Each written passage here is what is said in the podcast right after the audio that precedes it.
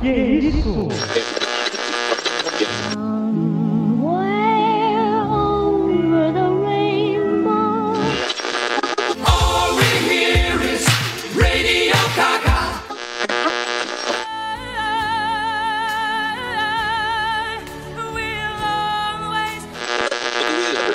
Singing in the rain, just singing in the rain. Oráculo. Oráculo. Oráculo. Oráculo. Oráculo. Oráculo. Oráculo. Oráculo. Oráculo. Oráculo. Oráculo. Oráculo. Você está ouvindo Oráculo Podcast.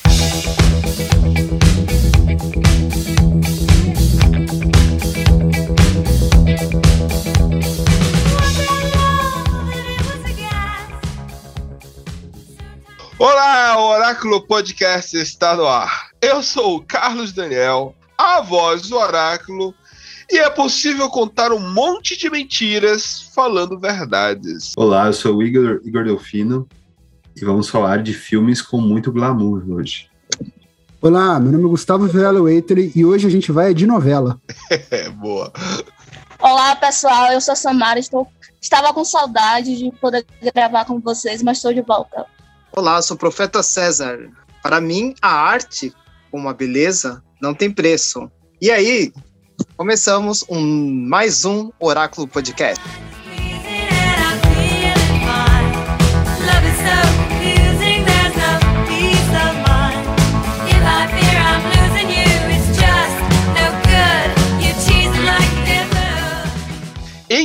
Então, temos aqui, né, dois grandes diretores, né, o Ridley Scott e também o Wes Anderson. E temos aí um- uma direção promissora de Spencer.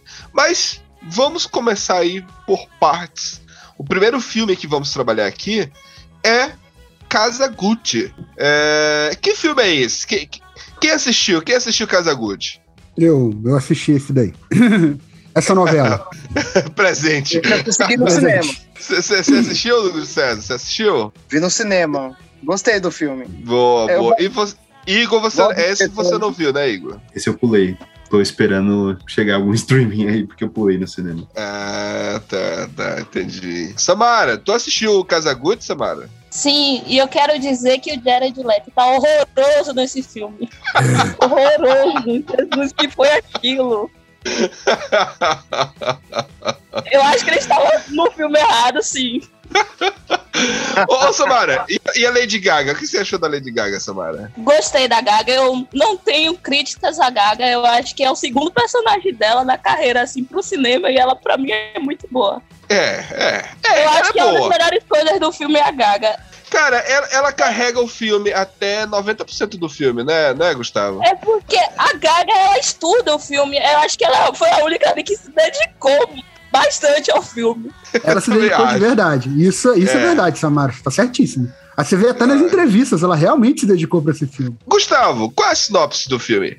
Cara, basicamente esse filme conta a história, né, de, do casamento e do divórcio extremamente conturbado entre a Regina e o Maurício Gucci, né? Que eram Gucci, Maurício Gucci é esse que era o herdeiro da grande grife de moda Gucci. E aí conta a história deles e, e como é que foi conturbada essa relação de casamento e trabalho, digamos assim, né? Império estilístico. Muito bom, muito é interessante.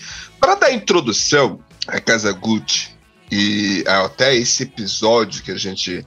Eu convido você, ouvinte, a imaginar a seguinte forma. E quando a gente está entrando em uma cinebiografia, é interessante a gente entender que existe uma mistura, existe uma mistura entre aquilo que é real e aquilo que está cercado de fantasia. Então nós vamos ter um cenário nublado entre esses dois universos, entre a fantasia e o real.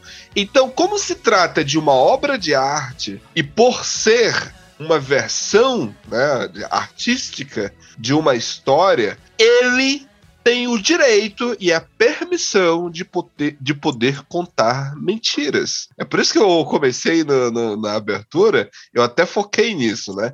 Então, não necessariamente ele tem que contar a verdade, mas sim ele tem o direito e tem a liberdade de mostrar fatos onde não necessariamente aconteceram exatamente como foi cinema, como foi encenado nas, nas telas, né? Porém, é interessante a gente fazer essa ressalva antes, né? Então, não é necessário ter uma verdade. Porém, para a gente conseguir entrar e aceitar essa história contada para gente, nós temos que entender, né, uma linha que vai conduzir o trabalho de direção de uma forma atraente e que faça com que a gente, espectador, consiga captar, né? Porque quando se trata de uma história onde, por exemplo, nesse primeiro filme, tem um crime. Então você vai ficar ali querendo saber, não, mas como que aconteceu? O que que aconteceu? Por que que aconteceu? Isso é, é, é isso aí é um, um, acontecimento que já está no conhecimento popular de muitas pessoas. E foi um fato histórico que passou-se duas décadas, não foi, Gustavo? É, é a foi. pessoa. É, quase três. Tá pra, tá pra entrar na terceira década aí. Exatamente, e, e, e, que, e, que, envolve muitos, muita gente, né? E então não é fácil você fazer um filme contando essa história de forma fidedigna em duas horas e meia. você tem que cortar muita coisa, né? E o mesmo vai e o mesmo se dá para os próximos filmes, né? Mas, mas quem que assumiu essa missão, Gustavo, de contar essa história pra gente? Quem é esse diretor? Bom, o diretor do filme é um diretor de, de peso, de longuíssima data já de Hollywood, que é Ridley Scott, que ficou extremamente conhecido por dirigir Alien, que no Brasil ficou Alien, o oitavo passageiro, depois fez Blade Runner, e fez vários outros filmes de sucesso também, como Gladiador, é, Perdido em Marte, enfim. É, e esse ano lançou dois, né? Que é o Kazaguchi e o Último Duelo. E os dois são cotados, inclusive, para premiações. Mas é bem diferente a direção dele nos dois filmes. E ele, nesse filme aqui, A Casa de Gucci, eu acho que ele resolveu enveredar mais por um caminho meio novelesco mesmo, como a gente vai poder discutir aqui mais pelo, né, pelo caminhar. A gente vai poder discutir aqui na nossa, no nosso debate, né? Na nossa conversa. Mas ele é um diretor que, assim, eu, eu gosto bastante dele, eu acho ele muito bom. Blade Runner, né, de 1982, é um dos meus filmes favoritos, assim, da vida e ele entende bem da, da, da linguagem da narrativa que ele está usando. Então, Gustavo, ele teve, ele esteve nesse último, nesse último Blade Runner também? Ele teve como produtor, né? Produtor. Quem dirigiu o último Blade Runner, o 2049, foi o Denis Villeneuve. Ah, é verdade, foi Denis Villeneuve, é verdade, verdade. legal, legal. Então, vamos falar que o Ridley Scott já foi indicado três vezes para o prêmio do Oscar de melhor diretor. Ele não ganhou nenhuma vez. Ele foi indicado por Thelma e Louis, O Gladiador e Falcão Negro. E bacana que ele ganhou um prêmio de filme de estreia por Cannes. Ele ganhou um prêmio em Cannes pelo filme de estreia chamado Os Diariavistas, acho que é isso, de 77. É um filme que eu não conheço, mas é o primeiro filme do Ridley Scott. E entrando nas premiações, falando o que, que Casa de Gucci pode estar concorrendo, é, ela está concorrendo a figurino, maquiagem, claro, isso são só apostas, né? É, as bolsas de aposta apontam que ele pode estar muito forte em figurino, maquiagem, roteiro adaptado e os prêmios para atriz, que é a nossa grandiosa Lady Gaga, né? Então ela está concorrendo aí para ganhar como melhor atriz. E... É exagero, eu acho muito exagero. Não, e aí eu, eu, sei, eu sei que vai ter um membro aqui que vai discordar muito disso, mas o um, nosso ganhador de Oscar Jared Leto também está concorrendo aí como ator coadjuvante, é um dos Nossa, favoritos. É outro Isso grande não exagero. Não faz sentido nenhum, gente. Pelo não, não faz sentido também isso. Mas assim, eu queria, eu queria fazer um pouco o papel de host nesse, nesse primeiro filme, porque eu tenho algumas perguntas. Porque eu vi. Por favor. Eu, eu vi, e aí vocês me respondam, tá? É, eu vi que o Jared Leto foi o único personagem que, e ator que realmente levou o filme para um lado de galhofa tipo uma piada mesmo, de um que os outros tentaram ser um pouco sérios, que eu sei que tem uma coisa meio terra nostra nesse filme aí, algo, algo meio nessa linha, e aí eu queria saber o que vocês acharam nessa linha. Não, é, eu, eu, eu, o que eu posso dizer é o seguinte: entrando naquilo que eu, eu comecei, no, eu pontuei no começo, como se trata de uma cinebiografia, ou seja, é um acontecimento real que, como o Gustavo falou, tem três, quase três décadas aí no crime, acontecimento, julgamento e tudo mais. Então, assim, é, retratar isso em duas horas e poucas, cara, é uma tarefa muito difícil. Muito difícil mesmo. Então, não dá para julgar ou, ou colocar na conta do diretor, né? Onde ele tem que fazer isso de uma forma que venda, né? O, o filme tem que, ser, tem que se vender. Então, eu acredito que é necessário, sim, você ter uma linguagem mais. É, eu não diria caricata, mas de uma forma mais é, comestível. É, essa é a palavra, né, Gustavo? É de uma forma que alguém que possa Palatável, dizer. né?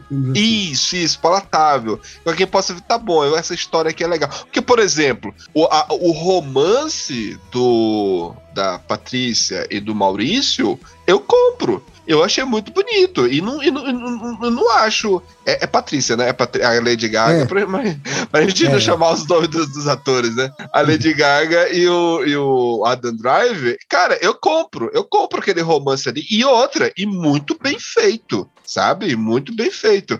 Até ele tava vibrando.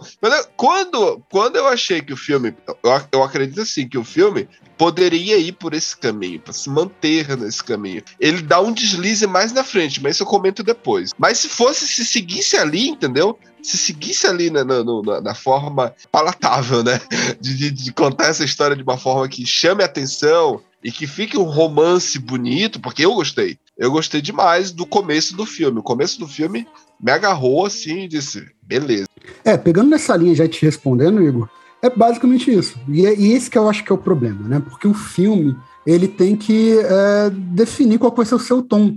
Tá certo que a Casa Gucci tem um tom novelesco. Isso não é uma crítica, tá, gente? Quando eu falo que a gente vai de novela e tudo é. mais, pode parecer que eu tô falando mal. Não, não é isso. Não é, Você se é. propõe, beleza, não tem problema nenhum. Eu até já gostei muito de novela, hoje em dia nem tanto, mas antigamente eu gostava bastante até. É aquela coisa, né? O brasileiro começa a assistir TV por aí, né? Agora, esse é um problema na minha visão, Igor. E é por isso que eu fico saco cheio do, do Jared Leto. Porque o filme tá num tom e ele tá em outro. É ele, é muito, ele é muito. Ele, ele, eu, eu acho que foi uma escolha consciente dele. Ele resolveu atuar de forma canastrona mesmo. O problema é que o filme, o resto do filme não abraça isso. Aí fica complicado, fica distante. E tem uma outra coisa, aí eu já vou começar a falar, é, depois pra Samara e o César falar tudo, mas tem uma coisa que me, me, me incomodou bastante nesse filme, que é o seguinte. Tá bom, é uma produção norte-americana, são atores norte-americanos, né?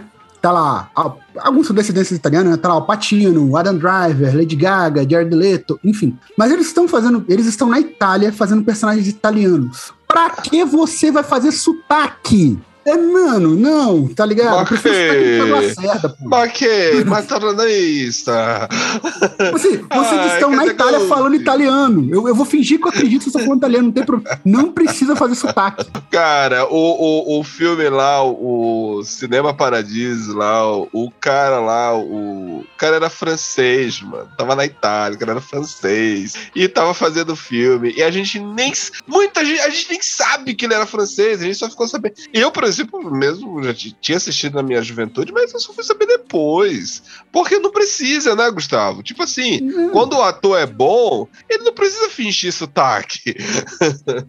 Ô, Gustavo, só um ponto que você falou aí só uma informação que eu, eu, eu vi alguns podcasts sobre isso e algum, ouvi alguns podcasts e vi algumas críticas. E tinha muita gente falando que nas entrevistas Jared Leto fica zoando, literalmente zoando o filme o tempo inteiro. Então ele foi realmente pra zoar. Ele fica zoando, todo mundo de... sério e ele rachando o bico, imitando Mario, nessa, nessa, nessa naipe assim. Foi, foi, foi, foi. Total, total, total. Aí, aí faltou um dedinho. Eu acho que, acho que até o Ridley Scott tava meio de saco cheio, tá ligado? Porque, porra, tu tem que cortar o ator nessa hora. Né? Sabe o que, sabe que eu percebi? Mas, aí, Gustavo, aí eu, te, eu tenho uma outra crítica que tu, tu mencionou aí. Foi um filme gravado na Itália, beleza. Cara, mas isso não fica claro. Não fica claro. A gente sabe que é na Itália. Muitas cenas são gravadas na Itália, muitas mesmo, a grande, a grande maior parte. Só que aí existe um problema muito grande na fotografia do filme. Eu acho que isso o André, a, a Michelle que sempre gosta, o Léo também que tínhamos aqui, sempre falava isso. E assim, o filme não pontua aonde ele está situado. A gente não sabe quando é Itália, a gente não sabe quando é Estados Unidos, a gente não sabe quando é interior, interior, porque tem um momento que é a Itália, a grande, ali a, a, capital, aí ter um momento que é o interiorzão da Itália, aí tem um momento que é nos Estados Unidos, e isso não, em momento algum a gente consegue perceber isso. Também sentiu isso? O uso dos cenários, né? Percebi isso também. Fica sim, mal sim. definido. Mal definido. Ficou. Agora, só, só fazendo meia-culpa aqui, que eu já mencionei aqui com relação à fotografia do filme, que eu nem sei se isso é fotografia.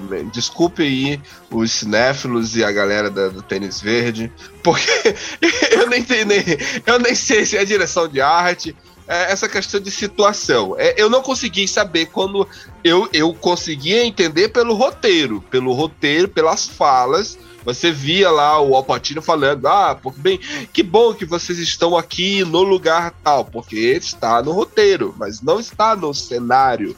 Talvez isso seja direção de arte. Não, não é fotografia. É, é, design de produção, né? É, design, é design de produção né? e fotografia, porque fotografia também serve para ambientar. Isso, então é, eu, eu me senti perdido nisso. Porém, fazendo, fazendo advogado do diabo, tem momentos que, caramba, a fotografia salva. Eu, eu acho que. Sabe o, o que falta nesse filme? É o tempero. Eu acho que falta um tempero do, do, do, do diretor aqui em dosar, porque ele não pode ficar nem muito salgado nem muito insosso. Então tem um coisas que é muito. É, tem um que orégano. ser suave.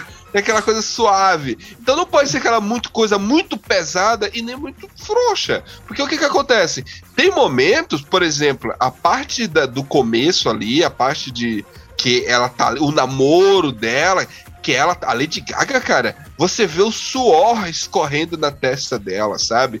É a, a maquiagem dela, mas você sente aquele calor né, daquela região ali. O próprio. Agora eu sempre vou confundir. Eu não quero chamar de Adam Drive. O... É Maurício, né? Maurício. Maurício. O pobre Maurício. Quando o Maurício está lá, quando ele vai pra casa dela, cara, e ele tá trabalhando lá como peão, você sim, você vê o Adam Drive suando, sabe? Cara, assim, mas aí, aí é brilhante, né? Em algumas cenas, aí em outras, tipo, é, tipo, é feito de qualquer jeito, sabe, cara? César, Profeta, o que, que você achou, Profeta? Olha, eu concordo muito com o que vocês falaram, mas já que você citou esse ponto aí do início do filme, é o primeiro ato, né? O, a vida amorosa, a questão conturbada da vida do casal, foi a melhor parte do filme mesmo, assim. E depois no segundo ato, podemos dizer assim, no meio do filme, começa um melodrama e e uma coisa que, que eu gostei do segundo ato, acho que foi a questão de mostrar o, as mansões, né? Riqueza, e eu gostei de uma frase do filme que é a, a qualidade é para os ricos. essa, essa frase foi boa. Mas eu, já, eu respondendo a questão do Igor, eu acho que encaixou dentro desse ritmo de novela, Igor. O Jed Leto lá, ele. Já que, já que ele foi chamado tanto de idiota no filme, que ele é bobo, que ele é retardado, encaixou mesmo. Não sei, não sei se vocês pensaram dessa forma. Pelo menos o diálogo do pai dele, né? Sempre ridicularizando o filho. E fora que ele apanhou, né, no jogo. Vocês se lembram dessa parte? Acabou saindo sangue da boca dele. Aham, uhum, sim, sim, e, sim. Ele, é. ele foi estereotipado como um idiota mesmo no filme, né? E realmente encarnou um retardado. Agora, alguém, alguém foi atrás? O Paulo era assim? Alguém foi atrás disso? Paulo era assim? É uma, uma boa pergunta, Carlos. Eu não, não deu tempo de investigar muito bem, mas uma coisa que eu, você falou bem, eu achei assim bem interessante. 30 anos em duas horas e meia quase de filme. Eu acho que ele fez um bom trabalho no todo. 30 anos é muita coisa. Cara, cara, olha, sabe o que eu percebo? Sabe o que eu percebo? Por exemplo, eu vou te dar. Vou te, eu, eu, eu, vou, eu, vou, eu vou falar aqui, vocês me dizem se eu tô errado. Eles começam a passar cenas e situações do filme que você vai comprando. Tipo, o, o primeiro ali, né, Gustavo? Que foca na, na, na Lady Gaga, na Patrícia você vê, cara, beleza, você tá vendo a trajetória dela. E por mais que vai se passando os anos, porque vai se passando anos e rápido, né? apesar de que a fotografia não ajuda, nada ajuda pra gente entender isso, mas nós compreendemos que tá se passando o ano rápido. Uma, uma ajuda muito grande que a gente tem é a criança. Quando entra uma criança e a gente vê o crescimento da criança, a gente vê, pô, realmente, a criança tá crescendo, então o tempo está passando. Só que, do nada, do nada, o filme sai dela e entra pro Fabrício. É mal, Maurício. É Fabrício? Maurício, Maurício. Maurício! e entra pro Adam Drive, cara. Nada. Isso é uma quebra. É uma quebra de, ro- de ritmo. narrativa do- mesmo. De narrativa, Ritmo, exato. narrativa, né? Porque a gente tá vendo. Carlos, ô Carlos, esse ponto aí é que assim, a Lady Gaga tava tão bom no filme que você não queria que ela saísse. Tem- acho que eu Não. concordo com você. Concordo com você. Cara, eu concordo com você. Inclusive, isso foi uma coisa, não sei se, se, se o César e a Samara vão concordar comigo, que me incomodou um pouco. Porque mostra, tá, é, tá focando na Lady Gaga, contando a história dela, dá um corte muito brusco para pro Maurício, ele vira o principal, assim, mais pra perto do segundo, especialmente no terceiro ato. Só que, cara. E tá, isso não é novidade pra ninguém, isso não é spoiler, tá, meu caro ouvinte? Como falou, tem 30 anos essa história. Se você vai assistir esse filme, normalmente você já sabe disso. Mas eles se divorciam, eles começam um processo de divórcio. Só que no filme, tá certo, como você falou, é 30 anos, é, é, é, um- é bastante tempo, né? Pra, sei lá, 20 anos aí, pra duas horas e meia. Só que no filme não fica claro, não fica, pra mim, pelo menos assistindo, por que, que eles se separaram? Onde é que começou a ter problema entre eles? Porque é meio assim, eles estão casados, estão indo bem, estão tomando conta da empresa, né? Conseguiram tirar tio, conseguiram tirar o primo, não sei lá o quê. E, de repente, eles estão com problema no casamento e vão se divorciar. Mas não houve uma construção pra isso. Tem dizer? uma frase. tem- e- e- e- perfeito, é, Gustavo. Concordo, você tem razão. Concordo contigo. Mas tem uma frase que o roteiro tenta é, dar essa resposta pra né? gente. Pra essa tua pergunta. Pra, na- pra essa tua afirmação. A frase do roteiro é. Quando o momento em que o, Gust- o, o Maurício, o Maurício tá lá, ele, ele joga a real pra ela. Ele diz: Olha, você acha mesmo que durante todo esse tempo você, eu vi você tramando contra, contra a minha família, contra fulano, fulano, fulano, e você acha mesmo que eu não evoluí? Ou seja, ali eu, eu disse, opa, beleza, esse é, o, é a chave de virada. Acho que daqui pra frente o Fabrício, o Maurício vai tomar de conta. Porque, mas assim, é muito pouco, né? É muito É, pouco pra gente é uma ter uma frase, fala né? só, uma frase só pra, tipo, Valeu. é, é, E valer algumas a... brigas, né, Carlos? Eles começaram a fazer algumas brigas. Foi nesse momento Não, não. que teve essa virada. É, é, mas é, eu, Mas concordo com o Gustavo. concordo. concordo. É muito pouco, é muito pouco. E você, Mas Samara, o que, que você acha? Eu concordo com o Gustavo. Eu acho que uma coisa de ruim nesse filme é esse lance de passagem. São 30 anos para tão pouco tempo e eu acho que é mal dividido o tempo. Uma hora tá focando em uma pessoa, já tá, já passou o tempo muito rápido para mim. Isso me incomoda. Se você tá bebendo água, você vai ver, já tá em outra coisa, outra situação. Já passou muito rápido, eu acho isso. Principalmente o final, me incomodou muito no final. É muito corrido, né, cara? É muito corrido. Extremamente corrido. E, e- e- aquela passagem de poder, né? Onde você vê as reuniões pra tentar, tipo, tipo tirar o, o- o personagem do Alpatino, o- tirar ele do poder, aí depois o Aldo. tira o Aldo do poder, e o Al- a traição que eles fizeram com o Aldo, e depois a traição que fizeram com o, pobre, o próprio Fabrício. Cara, tem uma cena, cara. O Alpatino é foda, né, cara? O Alpatino é foda. Tem uma cena, uma cena que eu achei linda, é que assim, ele, ele, ele, ele fala, olha, sabe por quê? Ele, ele chega, ele olha pra ele. Ah, Agora não vou saber o nome do ator, aquele careca, o poderosão lá, que o árabe, não sei se era árabe. É o iraquiano, o magnata iraquiano. Isso. Quando ele chega pra ele e diz assim: Olha, sabe por que que eu sei? Sabe por que que eu. Não, como é que ele fala? Ele, é, é, ele, ele, ele, ele, ele basicamente diz assim: Olha, sabe. sa olhe pro seu sapato. Pegue seu sapato. Olhe embaixo. Olha a língua do seu sapato. E era folheada a ouro. Ele disse: Olha, eu sei que você não comprou isso em lugar nenhum. Porque eu fiz isso aí. Caraca, mano. Ele disse: Caraca. Aí você vê a, a questão da qualidade Gucci. Porque usar Gucci, que esse também é um outro defeito que eu quero pontuar aqui. Porque a Gucci é a marca, não é? Não é? A Gucci é a marca. Então não é o produto. Isso. Mas Isso.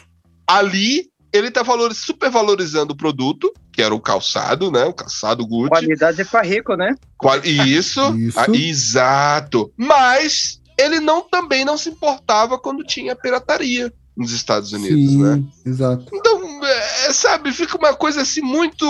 Tá, não tá muito claro isso, sabe? Eu, eu me perdi nisso, sabe? Ele quer valorizar, priorizar a qualidade ou ele está simplesmente querendo vender uma experiência Gucci. Então, qualquer um pode ser Gucci, até a, como no caso lá, a, a funcionária da casa. Isso, Hã? Ele, ele, ele, quis indicar que ele sabia que o sobrinho dele estava por trás. É, é, é esse, esse, ponto. Esse ponto não, foi não. interessante. Não, e não, ali, ele, ali foi. Sabia, ali ele sabia da onde originou aquele, aquele calçado. Uhum, eu, acho, eu acho que não foi vendido. Foi uma coisa específica. Exato. Né? Cara, assim, o filme, cara, é, é, eu volto a dizer, tem sacadas muito boas no filme, tem sacadas muito boas, e, e, e é insosso, cara. eu acho que eu acho que faltou, eu acho que eu sabe o que, que acontece? Sabe o que eu acho, Gustavo? Eu acho que foi o seguinte: o Ridley Scott entrou no set de filmagem. Aí ele tava lá. Aí tava filmando, Aí ele pegava, ele saía. Quando ele saía para ver o filme dele que ele estava gravando de verdade, né, dirigindo de verdade, ele deixava os assistentes dele cuidando, entendeu? Aí ele voltava pra... e aí só assinou embaixo do final.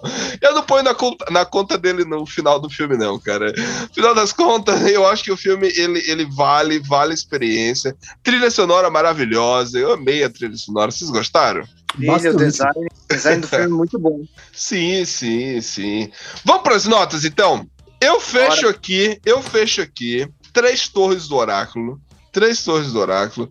Eu acredito que é, é uma missão muito difícil você dividir aí tantas décadas em duas horas e meia. Então, eu acredito, dito isso, eu acho que dessa dificuldade de você ter que passar isso para um filme, eu vi uma grande, uma, uma grande personagem sendo construída e no final e depois apagaram, tiraram o holofote dela, né? eu vi, por outro lado, eu vi um, um, um, um Fabri... Maurício apagado no começo. Inclusive, a cena é interessante, né? Porque a cena da dança, você vê exatamente as características dos dois ali, deles dois dançando, né? E aí ela, tipo, ela brilhante e de repente ela apaga. E ele, tímido, discreto, de repente acende poderoso. É, enfim, mas três torres do oráculo pro filme. Gustavo. Cara, é um filme que eu, eu não acho ele um filme ótimo, é um filme bom, assim, acima da média, acho que ele não é genial, é o que você falou. Talvez ele tivesse cansado, sei lá, o Jared estava muito longe, fora do tom. E eu gosto de cinebiografia, um dos filmes que eu mais gosto é Johnny Jude, por exemplo, que eu, que eu acho que é muito bem feito. Só que aí, cara, você tem que definir, né? Você vai contar a história da casa do, dos Gucci, você vai contar a história da Patrícia ou do Maurício. O que, que, que, você quer contar? Porque você vai tentar fazer várias coisas e não consegue fazer nada direito. Né? Apesar de eu ter gostado do filme, eu acho que é um filme que vale a pena assistir sim. Eu acho que dá para você se divertir, apesar dele ter um, uma linguagem bem novelesca. Isso não necessariamente é algo ruim, eu não acho que seja. É duas 2.8 torres. Caraca, você 2.8, você dá menos do que eu. Pensei que você ia dar mais. Né, é, é, é, o, é a má influência do André. o André tá influenciando mal a galera. Ô, ô Samara, quantas torres do oráculo você dá, Samara? Eu dou 2,5 me venderam uma coisa, quando eu fui ver a outra. Não era Gucci, não era Gucci? Eu esperei muito pelo filme. Sobre o assassinato, foi muito além disso. Eu não gostei. Oh, caramba, verdade. verdade. Do nada. Meu dia horrível. Jesus, achei que a pior coisa que tinha feito foi o Coringa. Caraca, ele valorizou o Coringa dele? Eu acho assim, os últimos trabalhos dele é Jesus, que tá salvando, né? Diga, profeta, quantas torres do oráculo você dá aí pra Casa Gucci?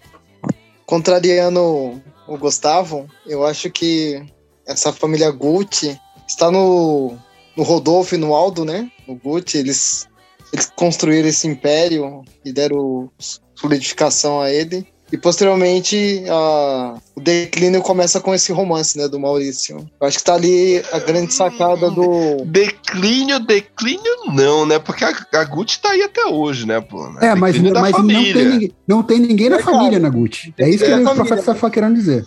É, declínio da família, né? É um declínio. Uhum. Por isso eu vou dar 3,7 torres pro filme. Uma curiosidade que o Carlos tava falando agora, o Carlos não, César tava falando agora sobre não estar tá mais na família, né? A, tá com, a empresa é comandada agora pelo marido da Selma, que fez o filme. A empresa é comandada pelo marido dela, que é um francês, que ele é rico. E, e a empresa comanda várias outras coisas, inclusive a, a Gucci. Então ela é a dona da Gucci em si. Legal, a produtora do filme? Não, a atriz Selma. Sama Hayek, a que, que faz, a bruxa. Do... Ah, do... caraca, é verdade. Olha só. Caraca, mano, é engraçado, né? O fi... Olha só o elenco do filme. Salma Hayek, Al Pacino. Jeremy Irons. Porra! Jeremy Irons. Bo... Isso, Jeremy Irons, que é o pai, né? Cara, só tem gente boa nesse filme, mano. E só ontem um Oscar, hein, que é o Jared Leto, hein? Sol, olha o Creed, olha o Creed. Olha, olha tem só, não por atuação, mas a Gaga tem. Olha só. É, é verdade, Gaga tem Oscar também, hein? Cancela. Ah, cancela de atuação, não. Igor, é, esse então, você falou não pode falar agora, hein, Igor?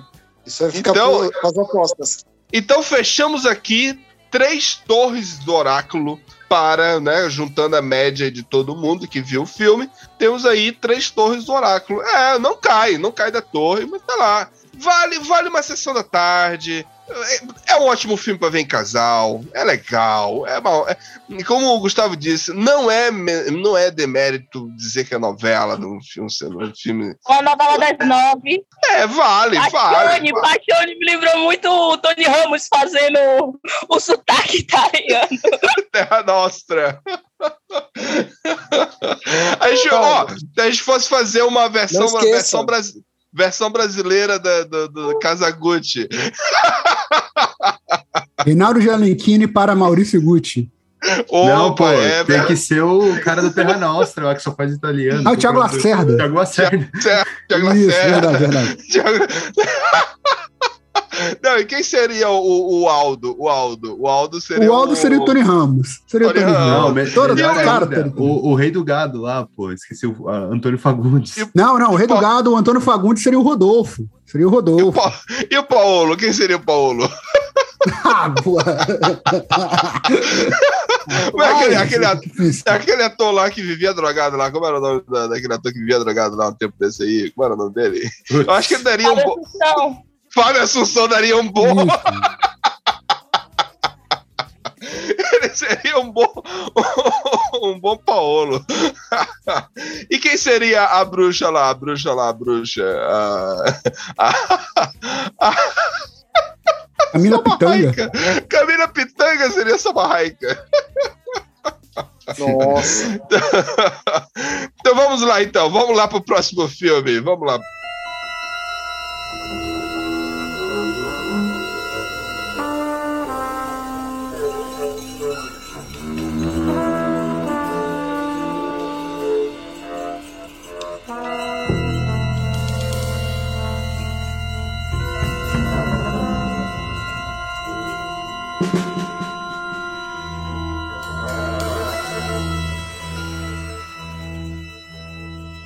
Então, estar no ar nesse período em que estamos gravando, nos cinemas aí, um dos filmes que também, né, em alguns lugares, apesar de algumas, alguns festivais ter passado em branco, mas está cotado aí para algumas premiações, que é o filme Spencer, né?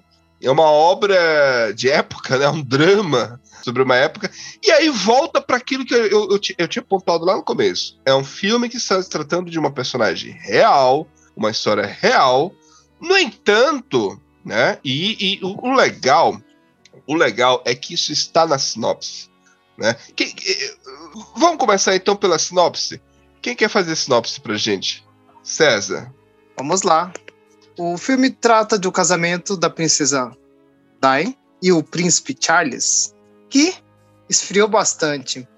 E aí, em três dias, o filme começa a, a passar alguns rumores sobre casos, sobre divórcios, sobre relações de paz que pode, fogem à ordem do tão calmo festi é, festividade de Natal da família real. E é dentro desse evento repleto de comida, bebida, aliás, muita comida, né? Tiros e caças, que a Lady Di começa a mostrar um aspecto muito interessante de um fim, mas não vou dar spoiler agora. Vamos para o debate. É, é um, é um outro filme que nós já sabemos o final da princesa, né? Mas, mas, né? é, voltando para aquele o, o que eu Mas não esse final, começo. né? Não esse final. Exato. Quando um filme, é quando um filme é, trata de uma personagem real, mas dentro da proposta e detalhe, Spencer é a primeira frase do filme. E aí o Igor que assistiu o filme pode con- con- confirmar isso. Esse filme é uma fábula, é um conto. Então, automaticamente, a proposta do filme não é contar uma verdade, é utilizar uma personagem real para uma fantasia cinematográfica. E, é, e ali vai ficar, né? Uma história que vai ficar é, é, é, nublado entre aquilo que aconteceu e a fantasia que o diretor está querendo contar. É interessante a gente ver isso, né? Porque tá, tá, tá ali, a proposta tá dada. Olha, isso é uma fábula. Você não encare isso. Porque se você quer ver verdades, vai ver um documentário.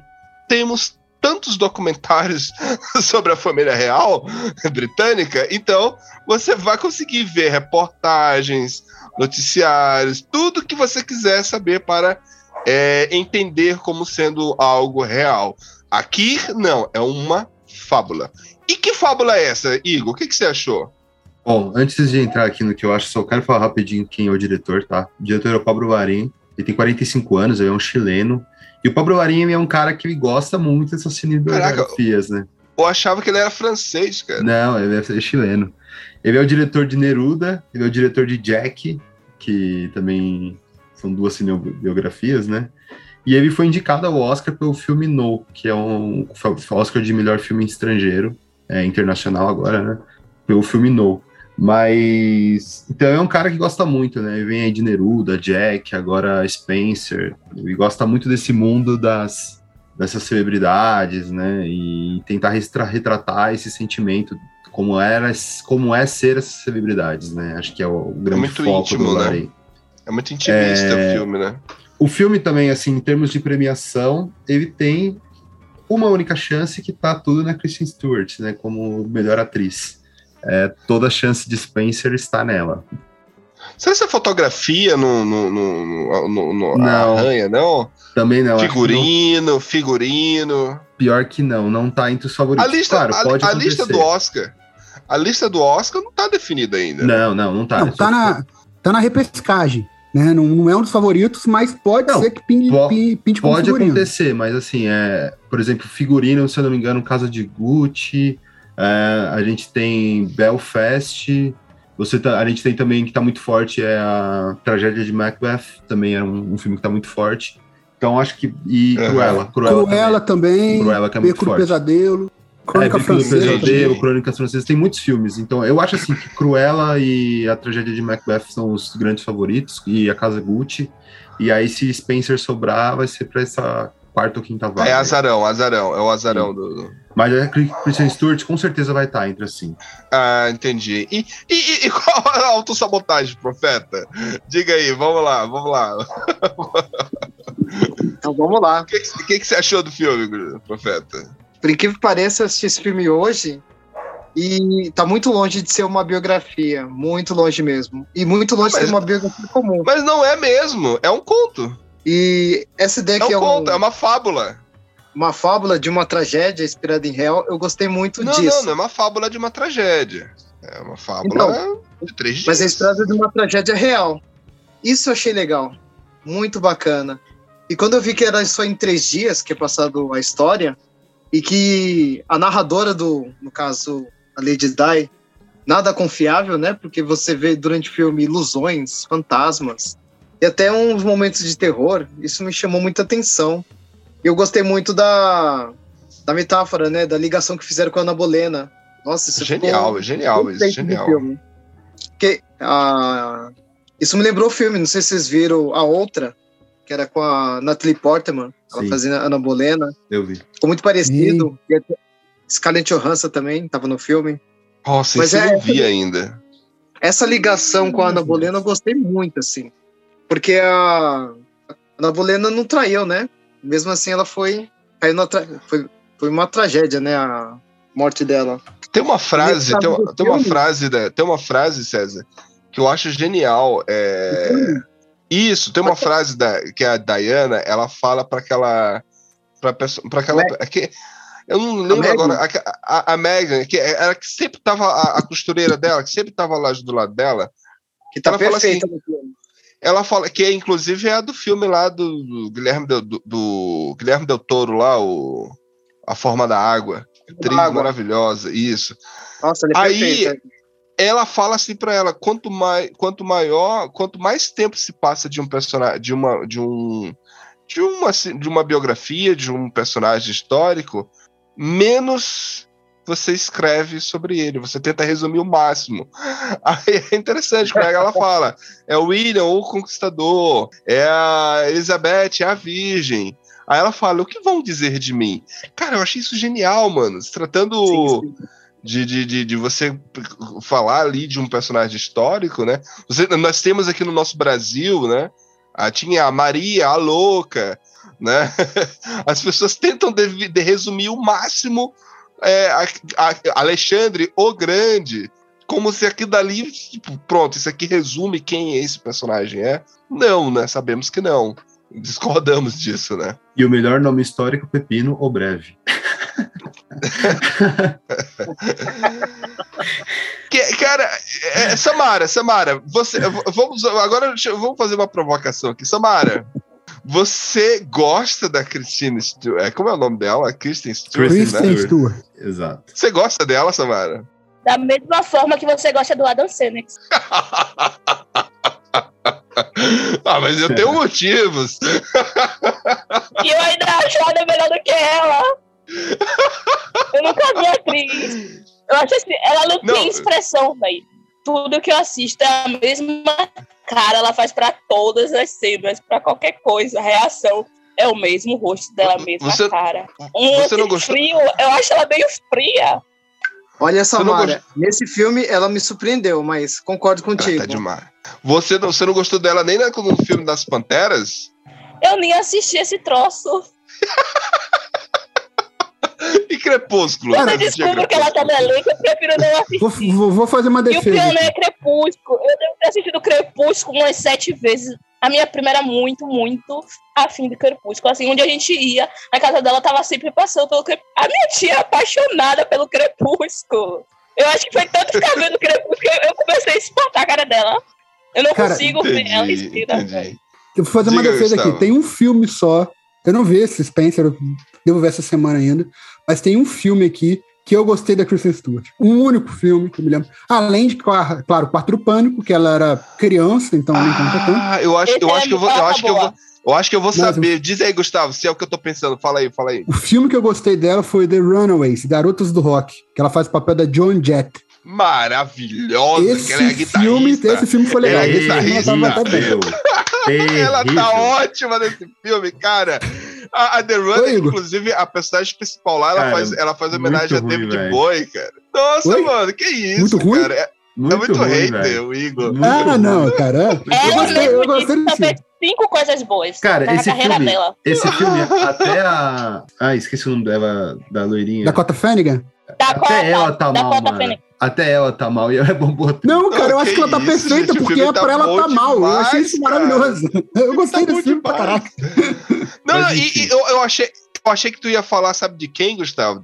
Qual? Daquele filme que é ela e dois caras dentro de um carro, que é tipo uma road trip ali, sim, que eles estão. Cara, pelo amor de Deus, você não vai falar de On the Road, velho. Você não vai falar desse filme porque essa mulher acabou com esse filme, velho. É um dos Nossa, melhores ficou ruim, vídeos que tem na história. Nossa, mano, eu gosto demais! Jesus, Nossa, amado, nossa, velho. cara, Jesus. Ela parece Nossa, uma esse filme é múmia, bom! velho. Ela parece um zumbi. Caraca, mano. Eu acho, eu tô, eu tô me descobrindo aqui um fã dela e não sabia. Eu sou fã dela e não sabia, cara. Porque eu gosto dela nesse filme também, cara. Que ficou chegou- com ela é Ciberg Ah. contra todos. Eu gostei desse. Mas eu não gosto dela também, não. E chegamos aqui em Spencer. Olha, eu posso dizer assim um- um detalhe sobre Spencer. É... Me incomodou uma coisa. A câmera, a fotografia do filme, inclusive, eu lembrei até do Lantimos, no momento quando é lúdico, quando a fábula tá assim, bem, tipo, sabe aquela câmera que ela, eu não sei como é o nome da câmera que isso daqui, é que é, ela fica quase que meio redonda, não? Lembra, Igor? É, que aí vai girando assim. Tem uns momentos, cara, que fica exatamente desse jeito, com a, com a, como se fosse a, a, tela redonda, sabe? Eu achei isso muito bonito. Me lembrou o Lantimos lá. E o, o que me incomoda nela é o ângulo que eu não sei se faz parte, se ela foi orientada a fazer isso, ou se a, a direção, a, a diretora de fotografia pediu para ela fazer isso, ou se ela estava fazendo de uma forma exagerada que é sempre ficar um, quase que de perfil, sabe? Sabe aquela câmera holandesa? Que a, a, a câmera holandesa ela fica um pouquinho inclinada de cima para baixo? E o tempo todo essa câmera, ela tipo querendo botar o rosto assim para baixo, entendeu? Quase que levantando o rosto, porque é o perfil que mais fica parecido com a Lady Di. Porque o rosto da Lady Di pro rosto dessa da Kristen Foi proposital, Carlos. Eu acho que foi proposital. Exato, exato, exato. É proposital. Muito, é direto, cara. Porque o rosto delas duas é mesmo. totalmente diferente. É totalmente diferente. A, a Lady Di, ela tinha um rosto quadradão. E essa menina tem um rosto fininho, entendeu? Quase que oval. Então você, você fica mostrando aquele ângulo, que é o melhor ângulo dela. Entendeu? Isso. Eu achei aquilo ali, tipo, cara, tá, eu já sei, cara, que é a Lady Di. Entendi. Eu vou, eu vou citar um exemplo aqui. Vamos, por exemplo, lembra do, do Bohemian Rhapsody? Lembra do Bohemian Rhapsody? Aquele, aquele, aquele ator lá que enganou sim, todo mundo, sim. que é uma grande farsa, o Rabi Malek. Calma, é calma, cara, calma. É uma grande farsa, é uma grande farsa esse ator. Pelo amor de Deus.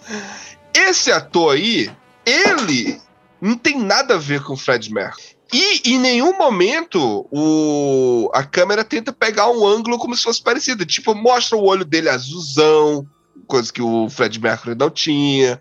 Tipo, vê ali, porque você tá vendo. É um ator, beleza, eu entendo isso, não tem problema com isso. Né? Eu quero ver outras coisas. E aqui, né? Eu, eu, olha, eu elogiando Bohemian Rhapsody, né? Mas vamos lá. Aqui no, no, no, Spencer, me incomoda ela, eles querendo forçar esse ângulo de, de, Cara, eu sei que ela não é a Lady Di. Inclusive, tem umas cenas que eu achei, que quando mostra a televisão, eu achei que eles iam mostrar a Lady Di de verdade, né? Coisa que o Tarantino faria, né? Mostraria a Lady Di de verdade. E aqui não, eles mostram, quando mostra ela, na, mostra a própria Kristen Stewart lá na televisão. Enfim, eu gostei muito do filme. Quer, quer falar mais alguma coisa, Igor? Bom, então, eu acho que o, o que me incomoda mais no filme é, é ele ser uma fábula, e como toda fábula, você precisa ter um, um final, ou então normalmente tem uma veia moral no final, né? E eu acho que esse filme é muito problemático, é muito problemático mesmo no, nas soluções que ele se propõe a ter. Eu acho que ele é um filme que ele quer ser muito sensorial, ele quer dar muita essa sensação claustrofóbica que Lady Di sentia em estar naquele relacionamento, em estar naquela casa, uh, em ser sufocada pela mídia. É, eu acho que ele tenta a todo momento ser esse filme. É, eu não acho que ele consegue, eu não, não me senti claustrofóbico, eu não me senti eu não compro a bulimia. Oh, cara, sério? Eu não compro a depressão. Tipo assim, eu não comprei nada disso. Que o filme tenta a todo tempo, pela câmera, pela filmagem, uh, pela Kristen Stewart. É, acho que a Kristen Stewart ela dá um pouco mais de nuance para o personagem. Ela é especialista né, em, em, fazer cara de sofrimento, é a grande marca dela. E é um filme que a Lady Di tá, em, tá em, realmente numa fase que ela tá muito depressiva, tem uma fase de final de relacionamento, uma pressão da mídia muito grande. E aí eu acho que por isso a, a Kristen Stewart está sendo tão elogiada nesse filme. Apesar, sim, eu, eu acho a, atuação, a melhor atuação dela disparada, mas muito longe de estar uma atuação no nível que a galera tá botando ela, do hype. Eu, eu gosto muito mais da série, acho que é série Hank, The, ah, que, que, faz a Meg. quer falar The Crown. Não, não, a que faz a Meg, a personagem da, da Meg. Se eu não me engano, é Sally Hank, o nome dela. Não lembro exatamente o nome dela. Mas eu acho que ela consegue dar uma nuance, uma força pro filme que, que eu acho que. Ele fica, ele fica entre ser um filme realista, ser um filme muito. Tem momentos que ele me lembra quase o Buñuel, ele quer ser, tipo. Tem uma cena ali específica de um colar numa sopa ali que, cara, beira. Uh, cara, fiquei, né? Eu fiquei angustiado nessa cena, cara. Eu disse, caraca, mano. Não, tu sabe qual tá, o, outra. Ca, vem cá, Igor. Efeito sonoro. Esse filme não tá. Não, não. tá cotado para efeitos sonoros. Também caraca, não. mano. Sabe aquela cena do alicate? Lembra da cena do alicate? Sim. Lembra da cena do sim. alicate? Cara, eu me, eu me espantei. Eu, tô, eu, eu, eu, eu, eu caí da, da cadeira do cinema. Eu tava ali. Eu, eu disse, caraca, mano, ela tá fazendo isso mesmo. E, caraca, mano, nossa, mano. Eu Não. gostei desse, eu me envolvi muito nesse filme. o cena... som, cara, é muito bom. Tem uma cena que eu acho muito Diga. boa. Uma cena que eu realmente acho Qual? muito boa, acho muito inteligente. Que é uma cena que tá a Lady Di, ela tá conversando com o Príncipe Charles e, ele, e o diretor, o Pablo Larini, bota uma mesa de sinuca e aí ele começa dando ele começa dando vários closes, tipo, e, as bolas do, do Charles tá tudo organizada, tudo na mesma cor. Exato. E, ela, e, ela tá, e tipo, apontando para ela. Exato. E aí você volta na dela, ela tá totalmente bagunçada. E, o, e o diálogo deles casa muito com o que aquela cena tá mostrando. Essa cena é muito boa. Essa cena é muito boa. Essa cena é muito boa. É, é a cena do Oscar. É a cena do Oscar. E aí no final, ela jogando a bola no chão. Caraca, mano. Então, é, Spencer, vamos pensar quantas torres merece esse filme. É, já que o Igor não comprou a história do clima sufocante, eu acho que eu concordo com ele em parte, já que os problemas da Lady Di na, na, naquele local maravilhoso, né, cheio de comida, riqueza, luxo, o diretor ele consegue, em, em certo ponto, mostrar essa história de um pesadelo forte, assim, esse clima sufocante. Aquela cena que você falou do colar do, na sopa, tem uns tons de terror, assim, que eu achei estranho, mas eu gostei. E dá pra ver que ela tá é, enjaulada, num casamento infeliz. O colar tem sentido de coleira, né? Mostra umas coisas estranhas, como a bulimia.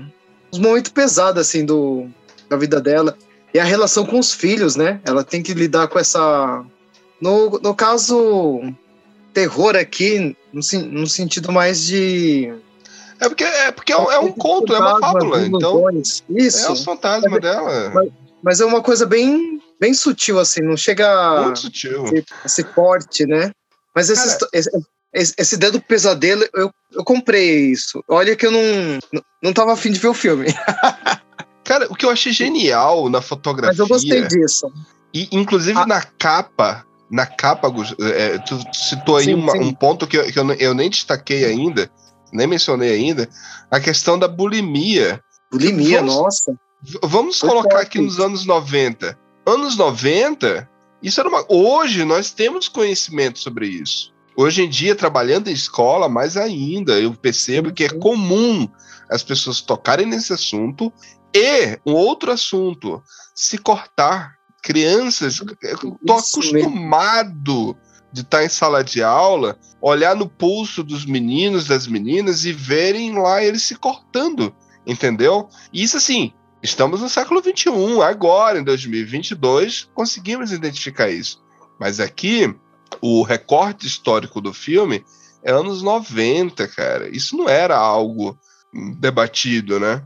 Então, muitas pessoas não sabiam que ela tinha essa, essa, esse problema, né? Essa, essa possível. Tem, umas tendências perigosas, né? Isso, e que eu acho, e que eu acho bonito, que eu acho, eu achei bonito assim, não é, não é bem a palavra bonito, mas eu achei interessante eles mostrarem aquela postura da fotografia, aonde a fotografia da capa é linda, mas a sim, mesma sim. fotografia da capa no filme é nojenta. Sim. Entende? E quem for, quem for assistir vai ver isso. Lembra, Gustavo? Ou lembra, Igor? A fotografia da capa é linda, né? Aquele cenário preto, ela ali abaixada. Você acha, pô, parece um, um personagem, uma, uma dança de balé, né? Lembra Cisne Negro, lembra? Né? Mas aí quando e você vai balé, ver... Né? No Nossa, filme, cara, é né? nojento. Né? É nojento. Então, assim, eu, eu, eu acho interessante isso. Eu, eu achei interessante. Lembra essa cena, a cara? fotografia do... Hã? Mostra o balé, mostra o balé, né? Ele faz essa também, ligação. Também, também, também. Várias também. vezes. Então, quantas torres do oráculo então, se dá, então, César? Eu vou dar uma nota que o, Igor não vai gostar, porque o filme tem uma moral. Acho que vai ter que assistir de novo para perceber isso. Eu não vou falar, Igor, tá? Essas pretensões. Essas pretensões. Ai, Brincadeira, Igor. a, a, a moral do filme tá ligado com o divórcio. E assim, foi, foi nesse momento que ela. que a história começa a ficar mais clara, né? Ela começa a ficar mais leve. É esse momento que manda ali a moral. É bem, é bem interessante. Eu vou dar 3,2. 3.2. Isso. Ah, interessante, interessante. Tá bom, Igor, quantas torres do oráculo se dá, Igor? Então, eu acho que foi o que eu tinha falado das fábulas, né? Eu acho que tem uma solução aí que vai muito amigo que vocês estavam falando sobre boemia, depressão, autoflagelação, é, que é solucionado no final do filme para mim de uma maneira muito problemática. Eu acho que você minimiza muito as questões psicológicas colocando só toda a culpa num casamento e tá tudo certo. Isso me incomodou profundamente.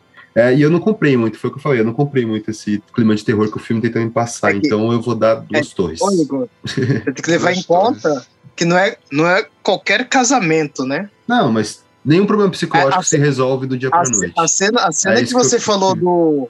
A cena que você falou do, do jogo, jogo de bilhar, ali mostra que não é um casamento só. Não, você não casou sim. com um príncipe. Não, inclusive, eu, eu, eu entendo, eu entendo. Inclusive, então, assim, inclusive não, é, é fala do, do, do, do, Charles lá. Ele diz: olha, sim. existem duas de você. Você tem que compreender que você não é uma pessoa só. Você tem que ser uma pessoa aqui e uma, uma pessoa perante o público. Você tem que compreender isso. Se você não compreender isso, você não serve.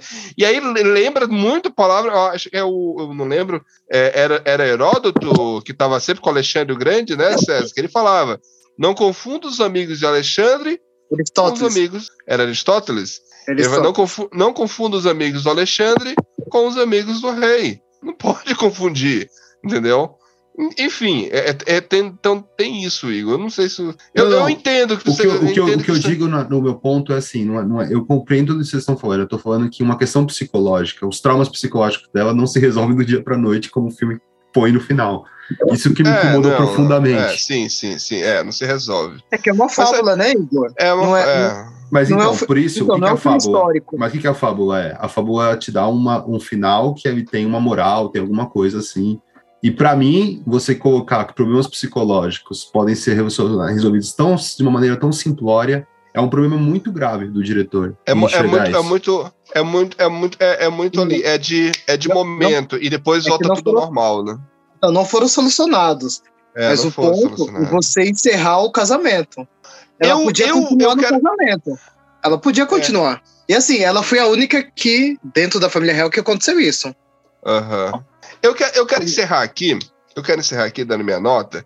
E assim, eu achei lindo o filme, a fotografia é impecável, maravilhosa, a atuação da, da Kristen Stewart tá impecável.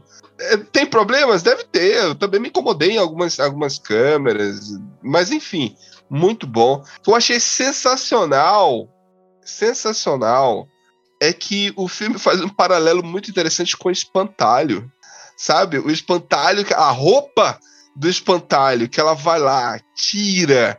E aí, a cena final, onde ela vai parar a, a, as aves, né? Espantar as aves, ela está usando a roupa do espantalho. Que poético isso, é muito bonito, entendeu? E aí você vê que aquilo ali tem tudo a ver com a personagem histórica, real. Ela era assim. A questão de pacificar, de ser, é, de ser alguém que estava sempre trabalhando com relação à paz, de não querer que os filhos dela pegassem armas. E ali, naquele momento, ela utilizando a roupa do espantalho, ela utiliza e ela tá com os braços erguidos para parar aquele tiroteio. Isso é muito poético, muito bonito. E, a, e o final, a roupa dela como princesa estar no espantalho. Caraca, mano. Isso, isso, isso é muito. De, é, é, é, brilhante, é brilhante. Eu, eu, eu digo assim, para mim, sinceramente, esse filme é um filme que eu quero rever. Vou voltar ao cinema novamente para assistir esse filme. Preciso assistir novamente, porque tem muitas camadas, sabe? Não é um filme também para se usar em sala de aula como já assim, até porque não faz parte do nosso currículo, né, César? Ainda bem, não faz parte do nosso currículo. Então bom, não né? vou precisar. Que bom, né? Não vou precisar passar isso em sala de aula, mas eu amei assistir esse filme e dou aqui quatro torres e meias. Eu acho assim. se tiver uma chance desse filme levar algum Oscar, e se for a atuação dela, que leve, mano. Eu vou torcer por ela. É a minha aposta. Eu tenho, já tenho duas apostas assim cravadas para melhor filme. Opa, Carlos, pra... não é hoje não. Calma, calma. Atuação. Calma. então, fechamos aqui com quantas torres, quantas torres por oráculo? 3.2. 3.2, eu pensava que ia ficar 3. 3.2. Então, não cai também na torre, tá lá, né? Eu acredito que se a Samara tivesse assistido, talvez cairia da Samara. eu não vou nem falar, eu acho que eu, eu pegaria tanto no pé dela que nem ligaria nem pelo filme. beleza, beleza.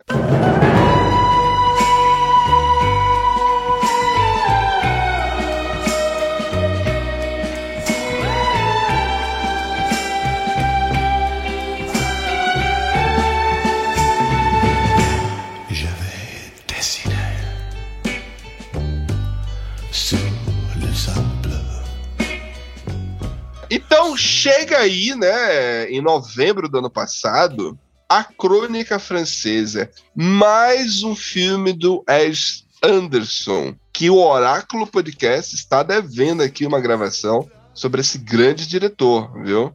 Devemos aí gravar aí breve uma, um apanhado sobre a, a carreira dele, mas né, em virtude de estamos aí falar sobre filmes que estão concorrendo ao Oscar e as premiações, a Crônica Francesa, Gustavo, é, Igor, do que se trata? Qual é a sinopse do filme? Bom, Crônicas Francesas é um filme sobre um jornal americano que, se, que está situado na França e o filme vai contar três histórias que se passaram contadas pelas pessoas da redação. São três crônicas da, da, do próprio jornal. Mas são, mas, mas, mas são três histórias mesmo, porque tem mais relatos ali além das histórias. Tem, tem as três crônicas contadas, mas tem mais historinhas ali que estão no meio ali. Mas vamos lá, vamos lá. Quem é o Wes Anderson, Gustavo? É, Igor? Cara, o Wes Anderson é um diretor de 52 anos, americano, né? Um diretor que tem muitos fãs, uma legião de fãs. A Samara tá aqui para dizer isso, né? O Wes Anderson já, já teve indicação para melhor roteiro no Oscar por três filmes. Os Excêntricos Tenenbaums, Moonrise on Kindle e O Grande Hotel Budapeste, talvez o filme dele mais premiado. E também teve já uma indicação da animação O Fantástico Senhor Raposa, também. Você acha ele excêntrico, Igor? Cara, minha relação com Wes Anderson é, tipo assim, é ame ou odeie. Tem filme dele que eu amo, como Rise on Kindle, eu amo os filmes. Os Excêntricos Tenenbaums também gosto bastante. E tem filmes que eu não gosto quase nada. Eu, não, eu sou uma das únicas pessoas no universo que não gosta de Grande, Grande Hotel Budapeste. E, e eu fico sempre nisso aqui com Wes Anderson, ou amo ou odeio. Samara, você acha o Wes Anderson excêntrico, Samara? Eu acho que era muito mais no começo do que agora a excentricidade dele. Eu entendo o Igor, que o Igor falou ame e odeio. Eu acho que ele é bem isso. Ame o odeio. Tem filmes dele que é extremamente assim, o público ama. E os outros não. Muitos filmes dele foi fracasso de bilheteria, assim. Tem muito, principalmente os do começo, fracasso de bilheteria. Mas, mas, é, sim, isso é verdade. Mas será que, é, o, é, será que o fracasso de uma bilheteria representa a qualidade do, da obra, Igor? Não, com certeza não. Acho que o Wes Anderson tem um público, eu acho que é muito fiel ao que ele quer fazer, ele não faz, ele não faz arte por encomenda, eu acho que ele é muito fiel ao que ele acredita. Ele é um exato, diretor exato. diretor muito estilista, né? Ele, ele gosta muito do, da, do mise-en-scène, da construção, ele é um arquiteto praticamente, assim, né? Na, na forma como ele constrói os filmes dele. Me lembra muito um diretor que eu sou apaixonado, que é o Ozu, dessa fixação pelos enquadramentos, né? E acho que é a grande marca, né, do, do Wes Anderson. Exatamente. Olha, voltando a, a, a, ao, ao, ao, a, a trilha que nós estávamos caminhando aqui desde o começo da gravação, que é se tratando de autobiografias, só que aqui nós não estamos vendo uma autobiografia, mas estamos vendo o processo de se escrever uma biografia. Porque aqui é uma carta de amor ao jornalismo. Praticamente é isso, né? Porque antigamente, o jornalista apesar do profeta já ter nos deixado aqui, mas o jornalista antigamente, no, nos tempos mais românticos do jornalismo, ele tinha todo o processo de acompanhar a história, apurar, fazer o acompanhamento dos fatos, escrever de uma forma que seja comercial, ou seja, o, o jornalista, ah, eu vou fazer essa matéria, vou cobrir então. Então ele vai lá, ele pesquisa, ele vai a fundo. E, e, e aí volta a dizer, seria legal se o profeta tivesse aqui, mas talvez o, o, Igor, você também fez história um período, não foi? Muito pouco tempo, mas fiz.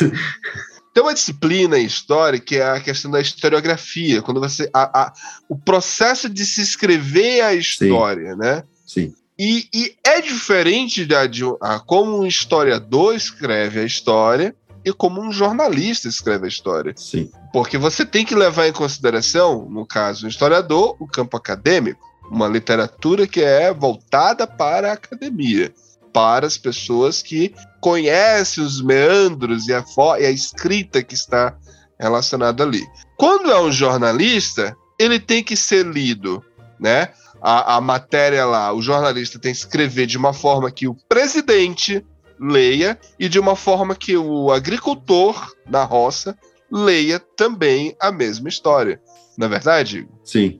Ah, e tem também toda a questão da subjetividade, né? Apesar que esse filme se fala de crônicas, né? E crônicas é a brechinha do jornalista da opinião dele de forma mais Exatamente. livre. Exatamente. Né? E aqui é interessante porque a gente está vendo esse processo de uma forma é, é pass passando por, pelo. Por, a gente acompanha todo esse processo das crônicas, né? As histórias vão sendo contadas, né? E hoje em dia não é assim que está acontecendo, né, Samara?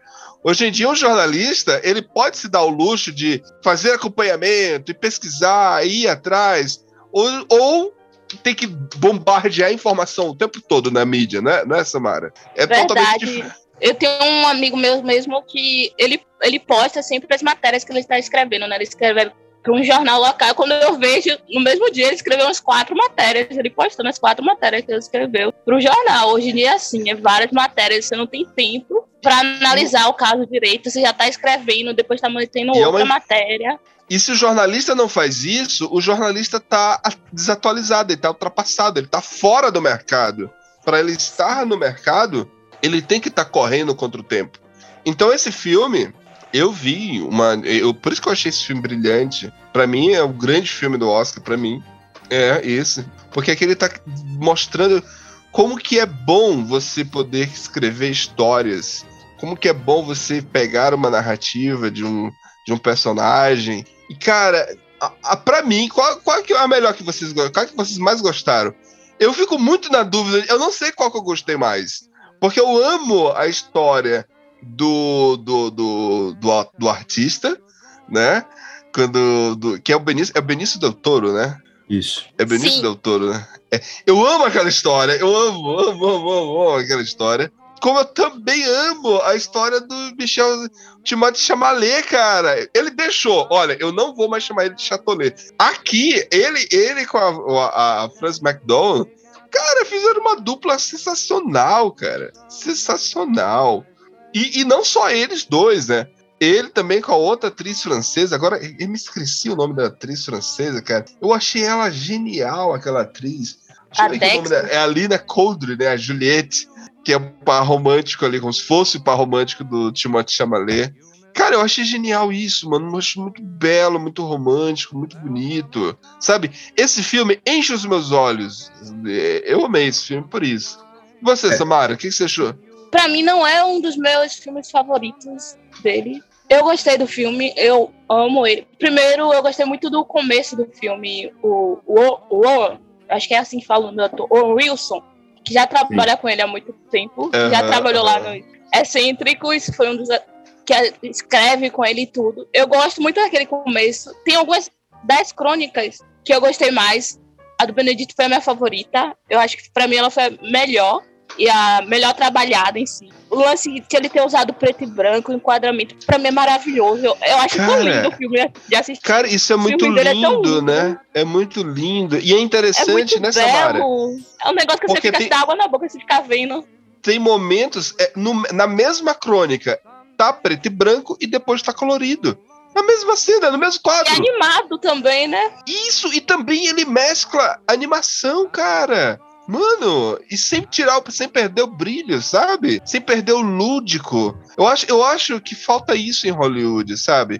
Sabe, é, é, Igor, eu, eu acho que o, o- a Samara pontuou, pontuou de forma incrível isso, porque isso conversa muito com o cinema clássico. É, eu não vou saber explicar aqui quais são as referências do Wes Anderson, mas com certeza, cara, o Wes Anderson bebeu de fontes de clássicos pra fazer esse filme, cara, porque ele mistura tudo de uma forma incrível.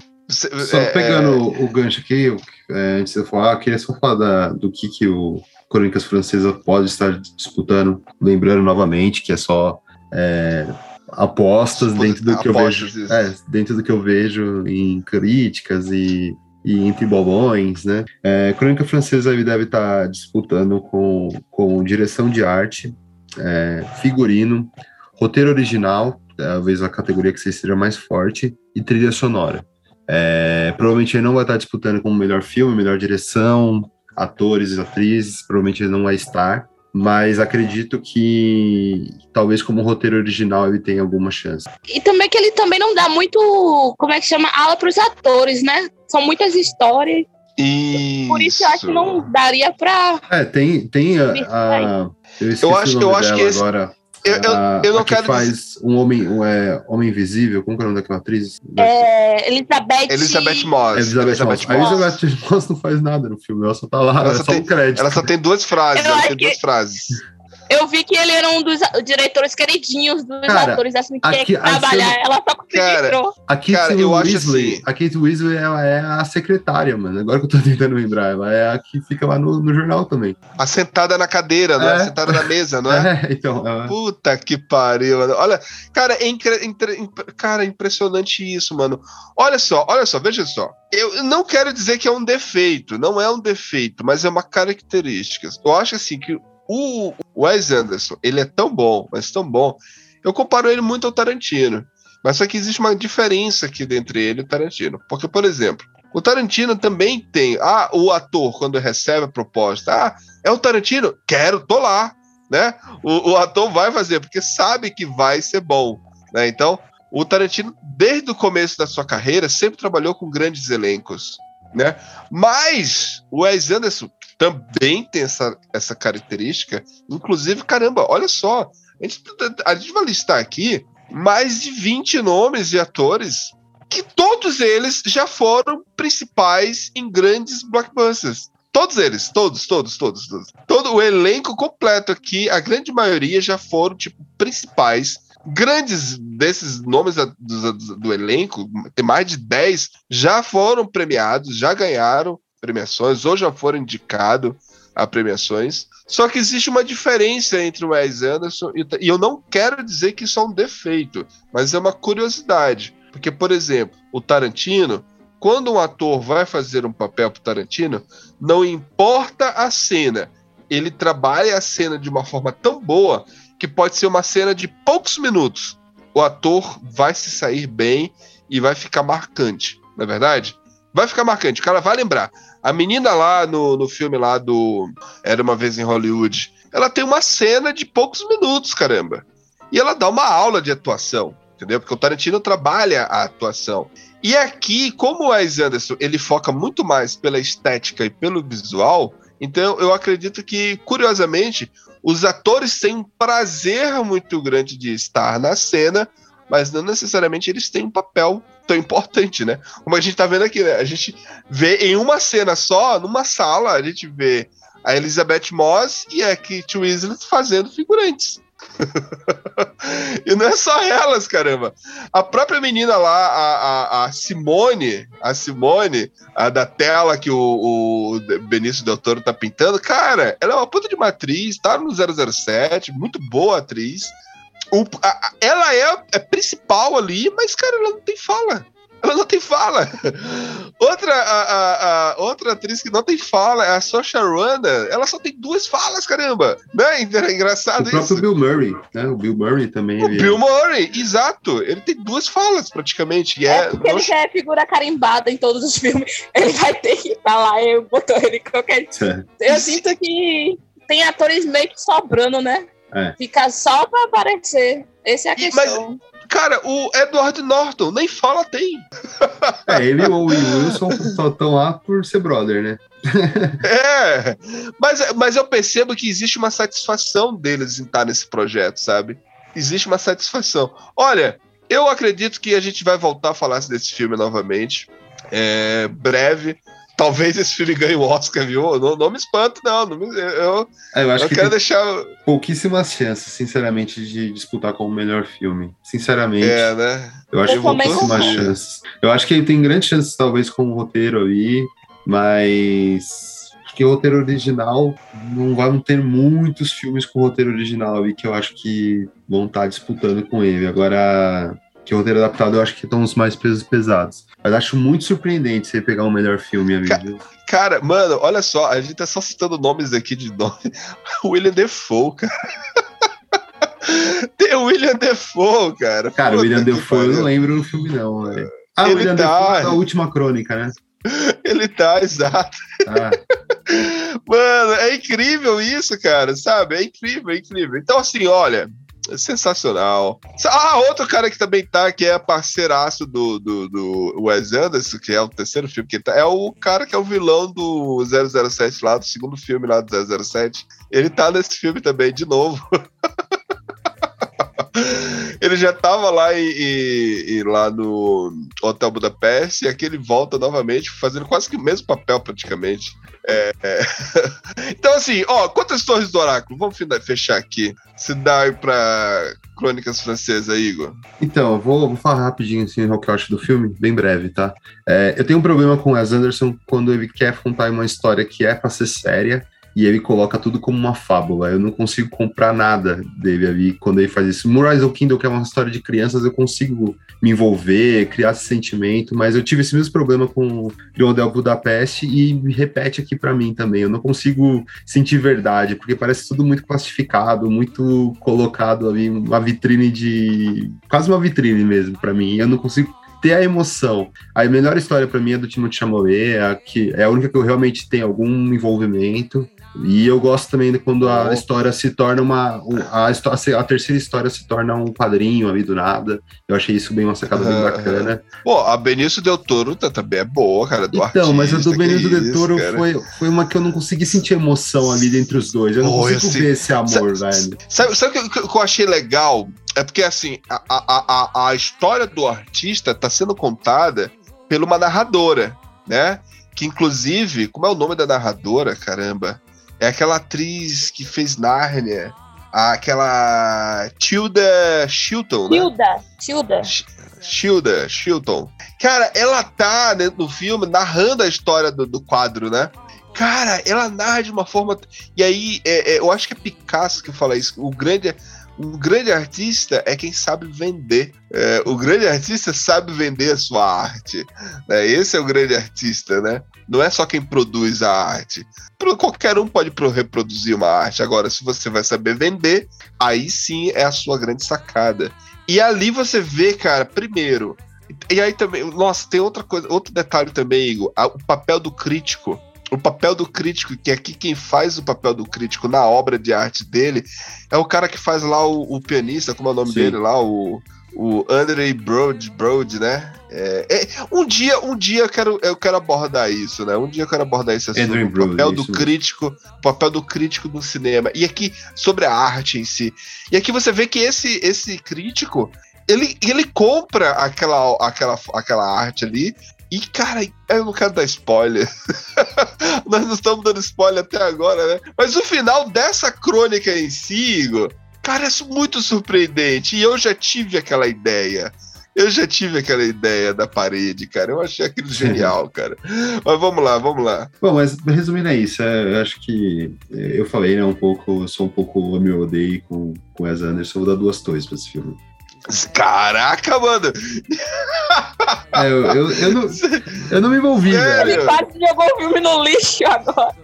Mas assim, é, é ó, por exemplo, Moonrise um Você- Kingdom é um você filme deu que mais- eu chorei. você- é um filme que Você conseguiu dar, você conseguiu dar mais torres pra Spencer do que pra Não, eu dei a mesma torre. Eu dei duas torres também pra Spencer. Dei a mesma Ah, dois? dois ah, Qual três filme você adorou que eu não vi?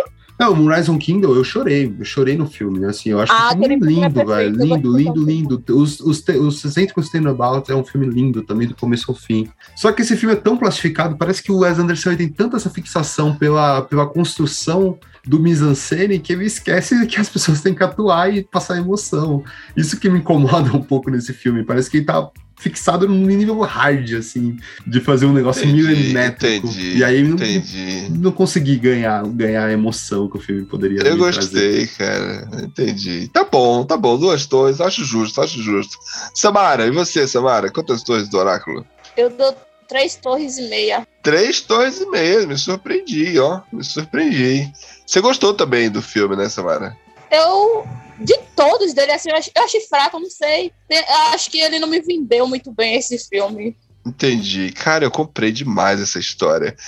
Eu vou fechar aqui, eu vou fechar aqui. É engraçado, né? Eu, eu, eu, eu achei, eu, tinha, eu tive a impressão que o Igor tinha dado duas torres e meia, ou foram duas torres, 2.8 para Spencer. Que eu- porque do jeito que você falou de Spencer, Não, me mano. pareceu que você. Eu não gostei de Me- Spencer, não. Me parecia que você gostou, caramba. Não, assim, eu Agora fiquei, vi- ó, Spencer eu não gostei. É, é, a Crônicas Francesas eu fiquei entre da duas, duas e meio ou duas, porque eu gostei, eu gostei da, da, da crônica do, do, do Timothée Chalamet, eu gostei da atuação dele e, e eu comprei aquela história daquela daquele fogo juvenil, mas o, que o resto do filme E- realmente eu, eu não. Entendi. E eu entendi. Eu acho que o Timothy é a cara do Wes. Casou bem, né? Casou muito bem. Eu acho Eu que ele tava vai. muito doida pra ver por causa dele, porque eu acho ele muito a cara dos filmes do Wes. E com certeza ele vai estar no próximo, cara. Certeza que ele Ah, vai estar pra no mim próximo. foi a melhor filme. atuação disparada dele. De toda a carreira Olha, dele que eu vi. Eu fecho aqui quatro torres e meias, assim, be- quase. Não, não, não. É 4,55. Eu, eu não quero ser perfeito, porque eu não quero dar cinco torres, porque eu ainda acho que o detalhe da- das atuações. Eu concordo com o Igor nisso. E os atores poderiam dar mais. Então, mas, pô, são 30 atores ali, de- tipo, todos de renome. Então, eu, eu fico aqui em 4,55. 4,55. Então fechamos aí quantas torres do oráculo, Igor? Porque pra mim, eu gostei mais de Crônicas Francesa do que Spencer. Se Spencer eu dei 4,5, aqui tem que ser. Aqui ficou quanto? 3.35. um pouquinho 3 acima de, de Spencer. Em pu- mas é, eu acho bem melhor, bem melhor mesmo, bem melhor mesmo que Spencer. Fechamos aqui, né? O Oráculo Podcast de hoje finaliza aí esses três filmes do Oscar. Samara, muito bom estar contigo de novo, Samara. Foi muito bom estar com vocês de volta aqui. Pô, mano, vamos aí para os mais filmes pro Oscar, que eu tô doida pra esse filme e discutir aqui que tem uns que eu assisti que eu fiquei assim, ó, na cadeira. Vou te mandar a lista depois, Samara. Vamos lá então. Valeu e até a próxima, meus queridos ouvintes. Valeu, tchau, tchau.